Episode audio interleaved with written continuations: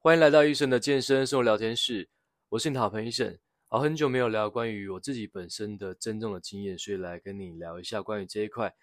好，如果你是这种增重增不起来，或是卡关很久的人，记得这一集要认真听，因为或许你真的卡关了十几年，但是呢一直都没有增重起来，所以呢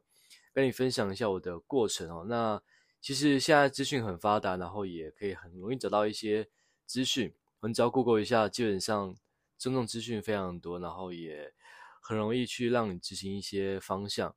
好，但因为市场主流还是偏向于增呃减脂减重的人比较多一点，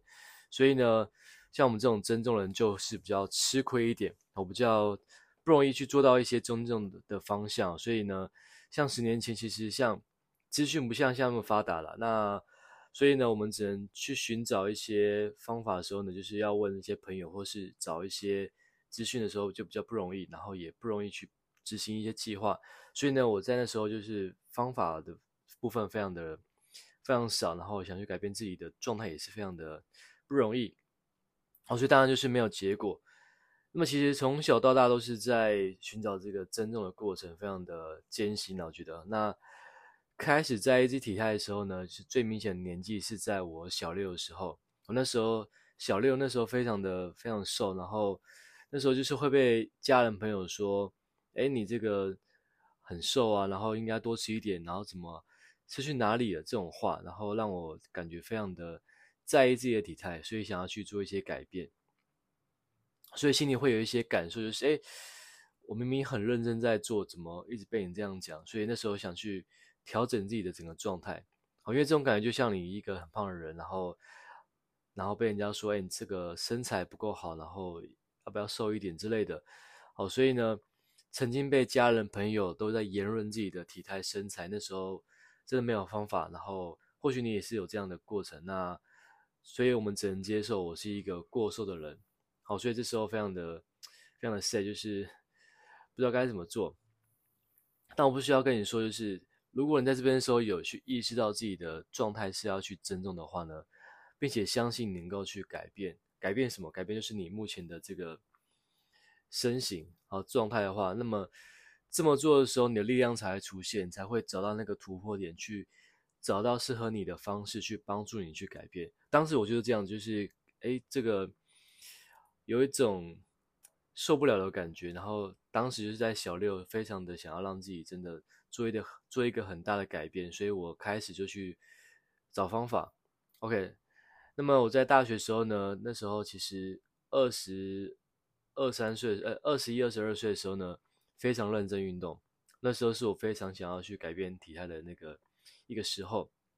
所以那时候每天仰卧起坐，我可以做一百下，然后哎六百下，然后俯卧撑做一百下，看起来很多，但是其实基本上每天这样执行下来，一个月之后呢，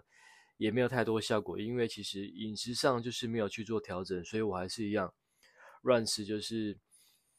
呃，饮食不正常，然后也吃的很少，哎，吃的不够，然后认真运动，所以呢，吃有，呃，吃没有做到，然后练可能练还好，然后睡也睡不够，因为还要去什么夜唱之类的，所以导致我身身形也是无法建立起来。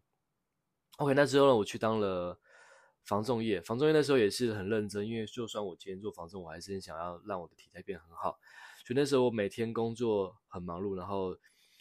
早上九点上班，然后大概十一点多下班哈，可能到十二点，那我还回家还是一样认真的重训。那这样情况下，我还是一样就是练不起来，因为那时候饮食真的因为房仲业务嘛，所以饮食也是乱七八糟，所以我也是很不规律的饮食，然后也是不能不规律的休息，所以导致我一样好增重一样失败。那最后想说，我应该去当教练，然后可以让我的身材变得比较好，所以我去当教练之后呢，以为可以变好，但是因为教练的身材，大大家看可能都还还不错，但是其实基本上，如果你没有去调整饮食的话，你还是容易跑掉。所以那时候其实没有太多的饮食观念，虽然说健身有，但是呢，饮食如果没有调整起来，我还是一样会卡住，就是好像还不错，但是好像差了一点点那种感觉。OK，那如果你现在很年轻，那还不到三十岁，那。很瘦的话，那我觉得一部分是因为朋友关系，让你感觉你好像瘦瘦的，好像没什么影响，可能羡慕你瘦，所以你感觉好像这样子是可以过得去。好，但另另一部分可能是家庭背景关系，好，家里比较传统，那有一种现象就是，也比较常听到，就是拿中药来中药来补，好补你的身材，就是你可能吃转大人，那这个方向我觉得没有错，那你可能，我觉得哦，我们不不需要去这么做，因为，呃，过去可能会有这样做法，但我觉得现在的话，因为是一个。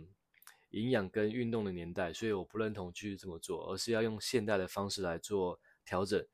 那像我一个学员，他刚来找我的时候呢，他身高一七四，只有五十五公斤。对于这样肠胃道不好的人，他每天都拉肚子。然后一部分是因为他作息不正常，然后因为他又是大学魔术社社长，所以饮食随便吃，然后跟减重人非常像。因为真的不要认为你在增重就吃麦当劳，就吃肯德基，就吃一些高热量的食物。感觉好像没影响，那其实真的影响非常大。好，我常听到很多健身教练都说：“哎，增重要吃汉堡来当做你的菜单。”哦，其实听下去就非常的非常奇怪，因为光这一点就注定要减重失败。哈，所以呢，增重一样要注意我们的均衡饮食跟这个营养的配置啊，真的不要乱吃。哈，所以这个学员就是透过两个半月的时间呢，增重十公斤。那他的体脂肪也升上来，哦，当然最关键就是内脏脂肪也恢复到了标准。所以增重其实并不难，你要先找到解决肠胃道的问题。那多数增重失败的人，通常都是因为一味的吃，随便吃，然后感觉好像不用忌口，但是真的要需要去改变一下饮食习惯。好，那或者是你这样大量运动，但是根本原因并不是运动，而是你不能好好吸收。所以你要弄清楚方向。好，当然，如果你是这种吃不多的这个问题，那可能比较辛苦一点，因为你会不想吃东西，所以你要想办法让自己多餐一点，好，多吃一些东西，去调整自己的饮食的习惯，好，比较会有挑战一点。好，但你目前如果还是正常的，没有任何先天疾病的情况下，你只是过瘦了而已，那真的没有什么是改变不了的，就是要或不要，好，所以相信自己要创造什么真正的结果，你才来做做出改变。好，那这一集就是分享这个增重的一些经验。那如果你有增重需求的话，可以直接来找医生。那我跟你说，别把目标设定得太远哈，别不要变得太，要变得多壮，我觉得你要把这个期望值拉低一点哈。